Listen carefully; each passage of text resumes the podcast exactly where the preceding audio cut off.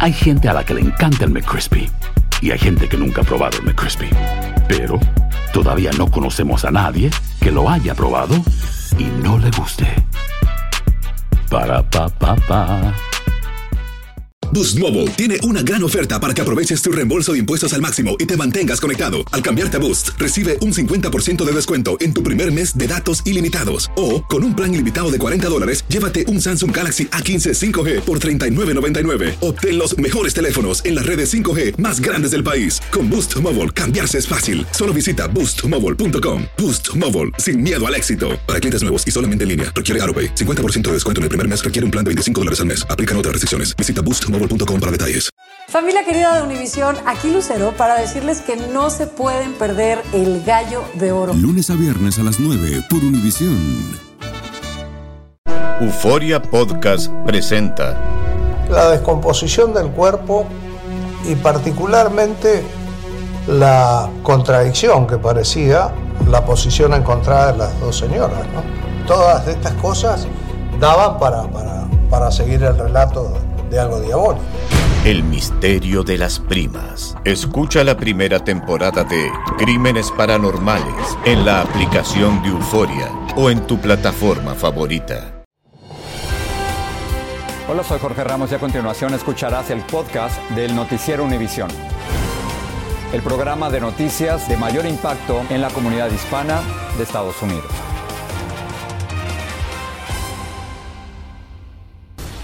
Este es Noticiero Univisión con Jorge Ramos e Ilia Calderón. Durante una entrevista exclusiva que Atsiri Cárdenas le hizo al narcotraficante Héctor Palma Salazar, le aseguró ser un preso político. Sin embargo, muchos lo consideran como cofundador del cartel de Sinaloa y uno de los narcos más influyentes en la historia criminal de México. Hoy, en la segunda parte de esta entrevista, el güero Palma explica cómo supuestamente lo extorsionaron en el penal federal a cambio de su libertad. El pasado 17 de mayo parecía que todo estaba listo para que el Güero Palma abandonara el penal federal. Una jueza del estado de Hidalgo había ordenado su inmediata libertad tras haber prescrito nuevos cargos de homicidio. Al día siguiente, dos jueces distintos solicitaron nuevamente su arresto. Durante nuestra entrevista exclusiva vía telefónica desde el penal, Palma Salazar aseguró que a pesar de ordenarse su inmediata libertad, fue hasta 24 horas después que le notificaron que tenía nuevas órdenes de aprehensión. No me explico por qué tanto este, interés en mi persona para mantenerme preso. O sea que yo ya le pagué a la sociedad de lo, por lo que me habían acusado. Las nuevas acusaciones son de ser el autor intelectual de dos homicidios en el año 2000, uno en Jalisco y otro en el estado de Hidalgo, planeados durante sus años de reclusión. ¿Cuál fue su participación en esas acusaciones, señor Palma? Eh, ninguna, señorita. Yo no participé de ninguna manera en esos hechos. Son hechos fabricados por la Fiscalía General de la República. Según su abogado, un solo testigo lo acusa. Ya fue desvalorado por todos los tribunales del país, la mayoría, este, como un testigo mendaz, falso y contradictorio. Según Palma Salazar, hace tres años fue extorsionado en el área de locutorios del penal federal. Es afirmativo, licenciado. Este, fui extorsionado este, el año 2020. Entró un, un fiscal federal, entró simulando una notificación y entonces este me entregó una carta donde ahí este me pedía 6 millones de dólares para que a cambio de mi libertad. ¿Y quién es ese fiscal federal? Bueno, este eh, eso se está investigando, nosotros ya pusimos la denuncia. Los juicios por los dos asesinatos podrían mantenerlo varios años más en la cárcel. De acuerdo con el abogado de Palma Salazar, tanto él como su cliente valoraron el riesgo que implica para ambos el que haya hablado desde la cárcel. Ya consideran llevar su caso ante cortes internacionales. En Jalisco, México, Achiri Cárdenas Camarena, Univisión. Vamos a cambiar de tema, aunque el volumen de inmigrantes tratando de llegar a Estados Unidos por la frontera ha disminuido con las nuevas políticas migratorias, muchos siguen intentando las riesgosas travesías. Una de ellas es viajar en el tren, en el techo del tren conocido como La Bestia, el mismo del de que muchos inmigrantes han caído sufriendo heridas mortales, graves mutilaciones y en el peor de los casos, la muerte. Pedro Ultreras comprobó que ese medio sigue siendo para muchos una opción rumbo al sueño americano. Decenas de migrantes abarrotan los patios del tren en la ciudad de Chihuahua. están en camino a la frontera de Juárez con El Paso, Texas, una distancia de aproximadamente 250 millas, y para llegar deben montarse en la temible bestia. Vamos para Ciudad Juárez. Luego surge el rumor de que el también conocido tren de la muerte está a punto de partir y se apresuran a buscar un vagón para subirse. En minutos hay decenas de migrantes sobre los techos del tren. Pronto se empieza a mover. Son miles los que continúan llegando a la frontera norte y vienen muchos más en camino, nos dijo este migrante guatemalteco. Uh, mucho, mucho, bastante, bastante, vienen cantidades enormes. Él viaja con su esposa y dos niños. Ellos ya saben qué hacer para cruzar a Estados Unidos. Creo que la primera opción es eh, por medio de la aplicación de CBP One. Ya como segunda opción sería entregarnos. En el camino han vivido asaltos, hambre y mucho frío. Llegaron a pensar, nos dijo la joven esposa, que no llegarían. Cuando estábamos en México le decía, no vamos a llegar, no vamos a llegar, no sé por qué nos venimos. Casi todo el recorrido por México lo han hecho arriba de la bestia, con mucho miedo por sus hijos. Yo llevo aquí en el estómago una sensación horrible, un aquí, ok, de aquí lo agarro, de aquí los agarro. Aterrorizado por el viaje, conocimos a Wilfran Oliveros de Colombia. Conmovido hasta las lágrimas, nos dijo estar vivo de milagro. Uf, anoche fue una noche tenaz. Una noche tenaz donde el frío nos quería matar. Y esta llegada de migrantes arriba de la bestia a la frontera de Ciudad Juárez es de todos los días. En estos vagones donde nosotros nos encontramos ahora mismo vendrán aproximadamente 500 migrantes. Vienen enfrente, vienen atrás, familias completas. El flujo migratorio a la frontera norte de México no ha cesado después de finalizar el título 42 el pasado 11 de mayo.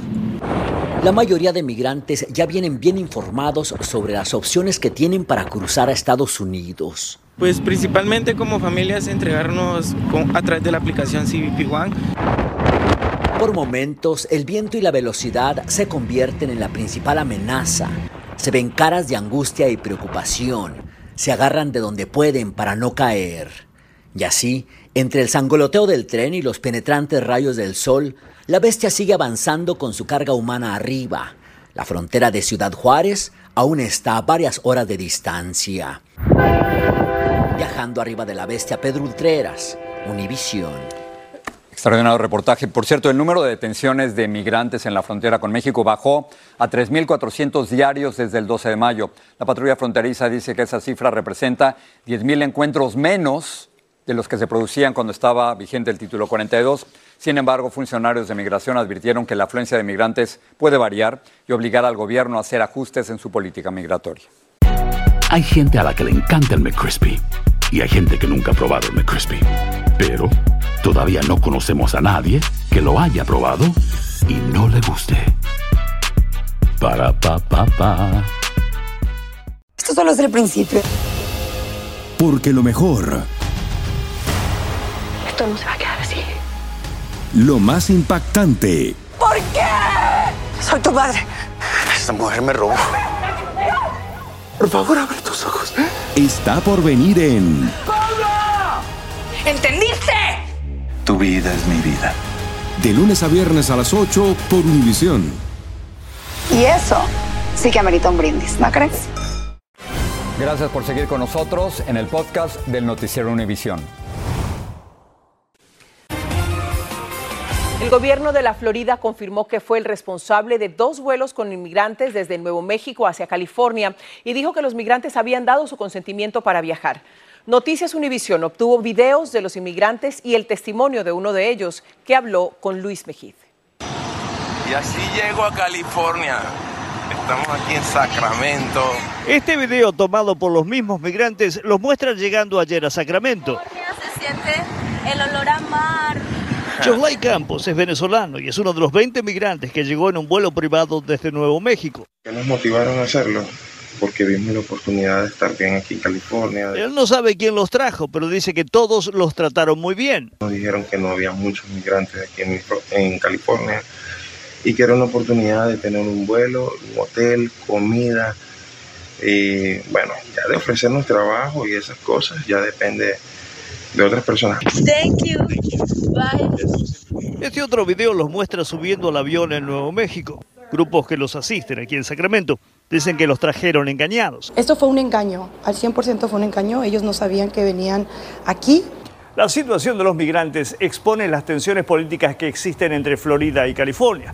El gobernador de California le sigue echando la culpa al de Florida, Ron DeSantis, por traer a los migrantes y está considerando acciones legales. Anoche en un tuit, Gavin Newsom dijo si entre los cargos penales contra DeSantis debería incluirse el de secuestro. En Sacramento, California, Luis Mejid, Univisión. En noticias internacionales, el príncipe Harry declaró hoy ante el alto tribunal británico en Londres que el grupo Mirror publicó unos 140 artículos con información obtenida de manera ilegal. Dijo que los diarios lo mostraban como un idiota y responsabilizó al gobierno y a la prensa sensacionalista de la ruptura con su hermano. Afirmó que su teléfono fue pirateado y que un individuo del Palacio de Buckingham le dio información a la prensa. La farmacéutica Merck demandó al gobierno de los Estados Unidos por la nueva legislación que permite a Medicare negociar los precios de los medicamentos. Merck calificó a esa ley de extorsión del gobierno y dijo que es inconstitucional. Es la primera vez que Medicare tiene la autoridad para negociar precios de medicamentos recetados más bajos. Microsoft acordó pagar 20 millones de dólares para resolver una disputa sobre privacidad. La Comisión Federal de Comercio dice que el gigante tecnológico recopilaba información personal de menores mediante su servicio de juegos Xbox Live sin informarle a sus padres. Y agrega que los niños menores de 13 años pueden haber compartido imágenes, videos y audios de sí mismos en los perfiles de sus cuentas. El mundo del golf será más rico tras la próxima fusión de las tres ligas más lucrativas. Me refiero a la Asociación Americana, al circuito europeo y a la serie rival de ambos que se llama Live Golf, que van a unir sus intereses comerciales en una única entidad mundial de golf. Live Golf, que cuenta con el apoyo del gobierno saudita, prohibía a sus participantes jugar en la liga estadounidense, pero el nuevo acuerdo pondría fin a todas las disputas. Maite está aquí, ¿cómo estás? Lista para traerles un excelente noticiero. Buenas tardes. Y les tengo que contar lo siguiente. Escuche esto, una familia de un vendedor ambulante que murió aplastado contra la pared por un camión de Amazon presentó hoy una demanda por negligencia a esa compañía. En 2022, un chofer de Amazon dejó el camión abierto y un ladrón se lo robó y este mismo terminó matando a José Rangel. Aquí las declaraciones de una madre que sigue desgarrada ante esta noticia. No, a mí se me hace imposible cómo pasó todo si él estaba aquí hasta la esquina. No sé cómo pasó todo. Quisiera saber y todo. Y esta noche pues les tendremos más de estas declaraciones de una madre que no se recupera y también lo que dice Amazon al respecto y qué respuesta le da a esta familia. Muchas gracias. Gracias, Maite. Gracias, Maite. En una noticia en desarrollo, por lo menos cinco personas resultaron gravemente heridas en una balacera durante una ceremonia de graduación en una escuela secundaria en Richmond, Virginia. Unidades especiales de la policía acudieron a la escena, donde estudiantes de dos diferentes secundarias planeaban participar en las graduaciones del curso escolar que termina. Y hablando de política, el número de aspirantes a la nominación presidencial republicana aumenta por semana. Hoy se postula el exgobernador de Nueva Jersey, Chris Christie, y con él ya son 13 los que han declarado su candidatura. En el caso de Christie es la segunda vez que aspira a la presidencia. También asesoró a Trump en sus dos primeras campañas contra candidatos demócratas, pero ahora es el aspirante republicano que más trata de diferenciarse de él, como nos informa Pedro Rojas desde New Hampshire. Pedro, adelante. Jorge, efectivamente, como tú lo has dicho, voy a mantener la voz baja porque la campaña nos está pidiendo que lo hagamos de esa forma, pero efectivamente, ya en este momento Chris Christie ha venido justificando el caso para lanzarse a su candidatura por la nominación republicana. Importante decirlo que más temprano él ya introdujo los papeles formalizando esta campaña. Y efectivamente, este ya está hecho. Definitivamente, lamentable, no puedo contar mucho más, pero ya de esta manera esta campaña está oficializada. Regreso con ustedes. Muchas gracias, gracias por esa información. Y vamos a cambiar de tema para hablarles de la importancia de las mujeres en el mercado laboral. Y es que las nuevas cifras de empleo son alentadoras. Según el Buró de Estadísticas Laborales, por primera vez en la historia, un número récord de mujeres de entre 25 y 54 años se incorporaron al mercado laboral en los Estados Unidos. Tres cuartas partes de mujeres en ese grupo de edad tienen trabajo y en el 84% de los casos son trabajos de tiempo completo. Una de las principales razones de este incremento en la fuerza laboral femenina es la gran cantidad de opciones de trabajo remotos. Claudia Uceda nos cuenta más. Heidi Terán se toma un descanso en el museo y no es para menos, tiene dos trabajos. Yo soy peluquera. La inflación le reduce horas en casa. Los gastos han crecido y pues uno tiene que buscar poder mantener el nivel de vida que tenía. ¿Por qué dos trabajos? Esta camarera también se gana la vida en dos empleos. Tengo deudas que pagar. Eh, tengo dos hijos que ayudo económicamente y cinco nietos. Por primera vez en la historia, un número récord de mujeres de entre 25 y 54 años se incorporaron al mercado laboral en Estados Unidos. La mayoría son madres. Las mujeres son que mandan, tú sabes. Las mujeres superan ahora a los hombres en la reincorporación al mercado laboral desde el 2020. A través de todos los sectores, en todas las áreas, las mujeres están trabajando más. En el Hotel Salamander se nota dos tendencias entre las mujeres que buscan trabajo. Veo la generación Z, que es la que sale de la universidad y está buscando un trabajo mientras entonces entra al, área donde ellos quieren posicionarse profesionalmente o, lo que estudiaron y veo a las madres que salen, que ya salen de, de tener sus hijos, que ya sus hijos se gradúan y quieren un dinerito adicional. La razón de este crecimiento es la inflación y también las opciones de trabajar remotamente. Si no fuera por el trabajo remoto, Yolaría ya no continuaría con su carrera de abogada. Pocas veces va a la oficina. Es buena oportunidad ah, para las mujeres para seguir trabajando, porque las mujeres pueden trabajar de casa y también cuidar a sus hijos. Su bebé de cinco meses llega a un mundo donde su mamá cada vez trabaja más y es capaz de más. En Washington, Claudio Seda, Univision.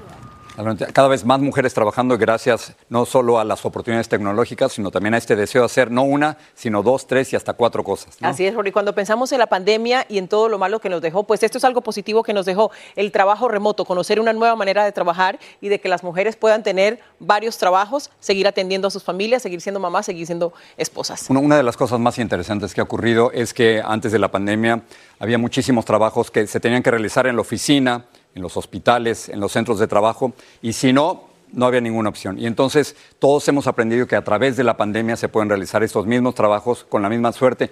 Lo que a mí me llama tanto la atención, Ilia, es, son estas supermujeres mujeres que hacen muchos trabajos a la vez, ¿no? Así es. Todavía nos queda pendiente algo. Es, sí es cierto que hay muchas más mujeres trabajando, pero todavía la brecha laboral del pago entre la mujer y el hombre sigue siendo abismal. Claro, entre, y particularmente en los, en los niveles más altos entre los jefes, ¿no? Así es, así que positivas noticias, pero se puede ser falta, todavía. Falta mucho. Claro que sí. Con esto los dejamos. Gracias por haber estado con nosotros y gracias por confiar en Univision. Buenas noches.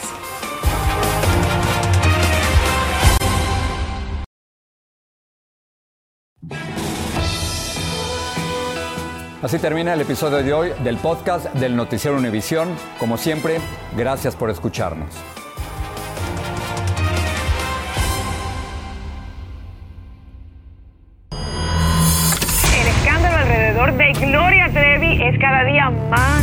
Grande y parece no tener fin. Soy María Raquel Portillo. Fui ese rostro pálido y sin voz que el mundo vio en las escenas del mayor escándalo del entretenimiento de las últimas décadas.